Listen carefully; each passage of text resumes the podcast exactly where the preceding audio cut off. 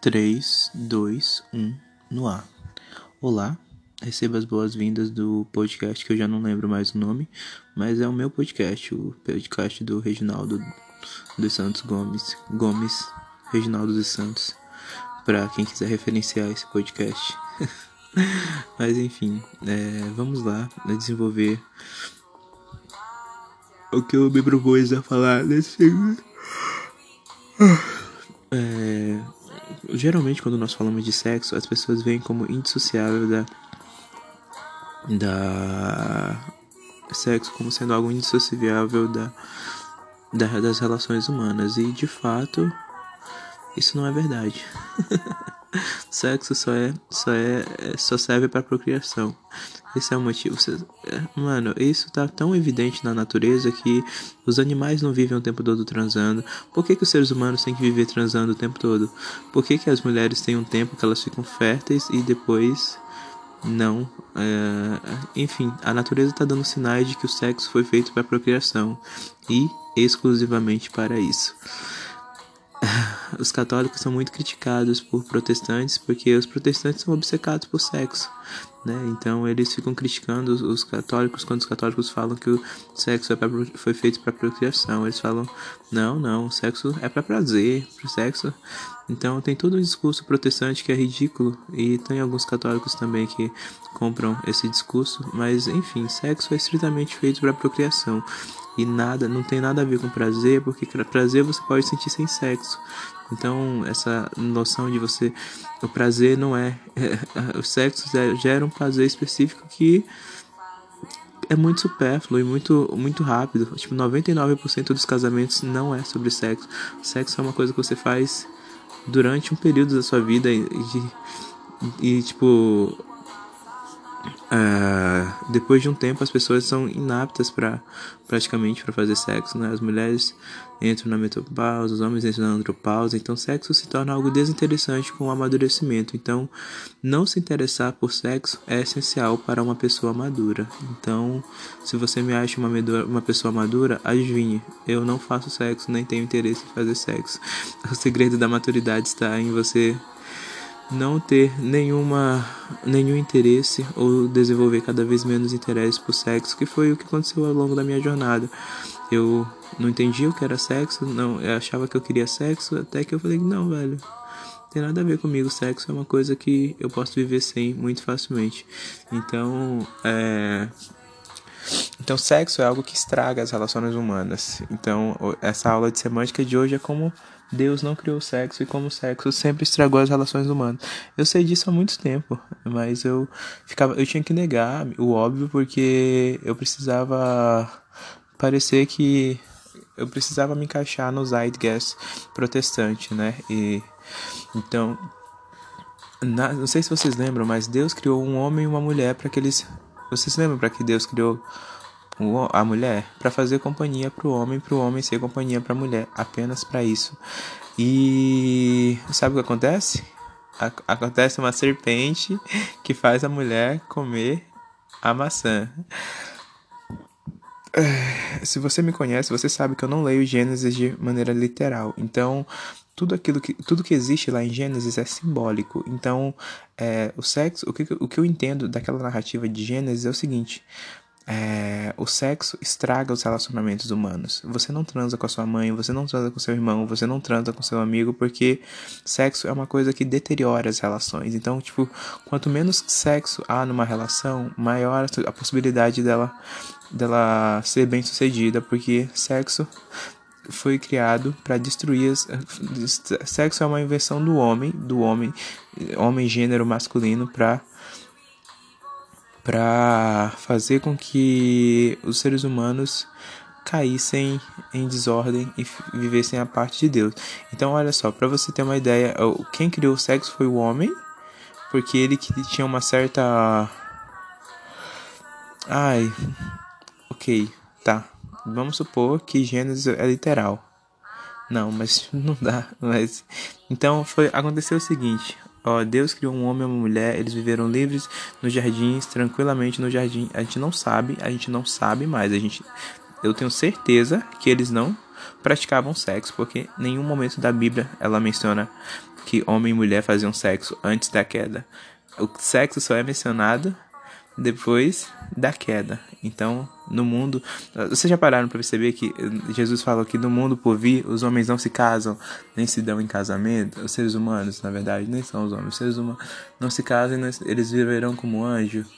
É porque antes de antes do pecado entrar no mundo, não existia sexo.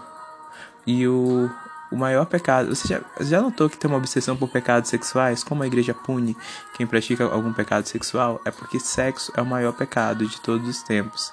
Então toda essa severidade tem o seu fundo de verdade. Todo esse escândalo em torno do, do sexo, ele tem um, um pouco de verdade, porque o sexo foi o primeiro pecado que existiu. Então, eu lembro que quando eu era, antes de eu entrar na faculdade, eu ouvia o Reinaldo Azevedo, que é o jornalista que eu amo de paixão, o jornal ele fala o seguinte é, ele uma vez ele falou gente é, comer a maçã é uma metáfora para sexo então quando os, homens, seres humanos pela primeira vez transaram foi o que destruiu a humanidade então eles andavam nus e até que alguém teve a, a, intenção de colocar algo em algum lugar e aí eles fizeram sexo então tipo morder a maçã e ela mordeu a maçã e deu para ele. Então a gente não sabe, a gente sabe que os dois são responsáveis, né? Mas é porque ambos transaram. Então sexo não é uma coisa que você faz sozinho, é algo que você faz sempre com alguém. O que você faz sozinho se chama masturbação. E isso é, isso é papo para outra conversa, mas o, o sexo, ele é a causa da destruição de todos os relacionamentos humanos. Então, a partir do momento que você estabelece sexo com alguém, você entra numa briga, numa disputa. É porque sexo é uma coisa muito restrita. Não vou falar que é íntima, porque não é. Mano, a gente precisa desconstruir essa ideia de que sexo e intimidade são a mesma coisa. Se você paga por sexo, é uma, é uma coisa explícita de que sexo não é uma coisa íntima. Sexo é uma coisa que você faz com qualquer um que você pode pagar.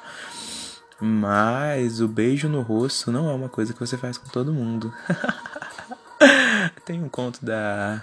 Tem um conto da Conceição Evaristo que eu não lembro. Acho que é o beijo na face. E aí há, há, há, toda uma mística entre duas mulheres que se amam e que se gostam, mas tipo tem um, uma relação muito profunda quando uma decide beijar o rosto da outra e aquele gesto leve e suave. Eu acho que é a mesma coisa que eu sinto quando eu beijo o rosto de alguém é uma coisa muito íntima. Então, quando eu beijei o rosto, sei lá, de pessoas que quando eu beijo o rosto de pessoas que são muito conservadoras, como.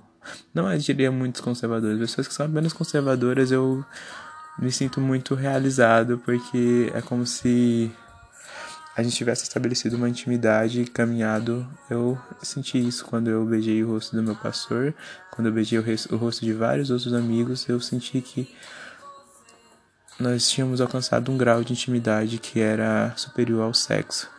Então eu jamais vou transar com nenhum dos meus amigos, porque sexo é uma coisa que destrói os relacionamentos humanos. E é por isso que a amizade é o maior relacionamento de todos os tempos, porque na amizade sexo é proibido.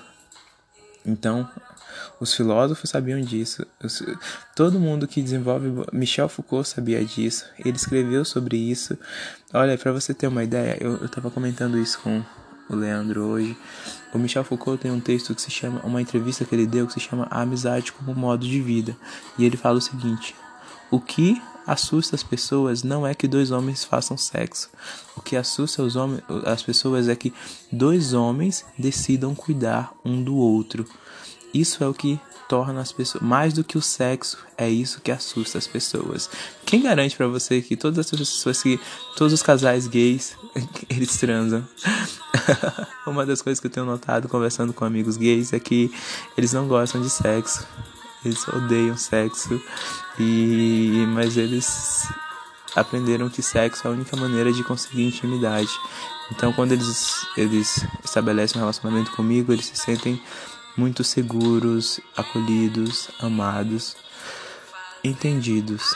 Outro dia um amigo me falou que ele tem uma, uma, uma afeição tão grande por mim e ele se sentia confuso porque ele nunca tinha, tinha se sentido assim com ninguém sem que isso envolvesse sexo e ele não consegue se sentir atraído se sentir atraído sexualmente por mim porque ele me vê como um irmão eu fiquei tão contente com isso tão contente porque o relacionamento mais próximo familiar que ele tem é com o irmão. A pessoa que ele mais ama é o irmão. Então, em dois anos de amizade, nós construímos uma relação que é tão sólida que é como se ele me conhecesse desde quando eu nasci, como se eu conhecesse desde quando ele nasceu. Então, nós temos uma relação sólida de amizade. Mas enfim, eu quero, antes de eu encerrar, eu são aulas de semânticas, né, que eu me propus a dar. Então, vocês entendem que uma, quando nós lemos Gênesis, nós levamos uma série de pressupostos para os textos. Nós, nós, nós pressupomos que Deus criou o sexo, que a procriação acontecia por meio do sexo e que sexo é bom. Não, sexo não é bom em nenhum lugar. A Bíblia diz que sexo é bom. Então, isso é uma inferência que nós temos do texto e não é o que o texto diz. Então, a aula de semântica serve para isso, para desconstruir esses mitos que não, ai, não, mito é bom. A gente desconstruir essas falácias que se constroem ao longo dos textos. Então, é, Deus não criou o sexo. O sexo é uma invenção humana e que destrói os relacionamentos humanos. Então, não façam sexo com quem vocês querem estabelecer uma relação de confiança e que ela dure para sempre. É isso. Beijinho, beijinho. É, adoro vocês. E logo, logo eu estou de volta.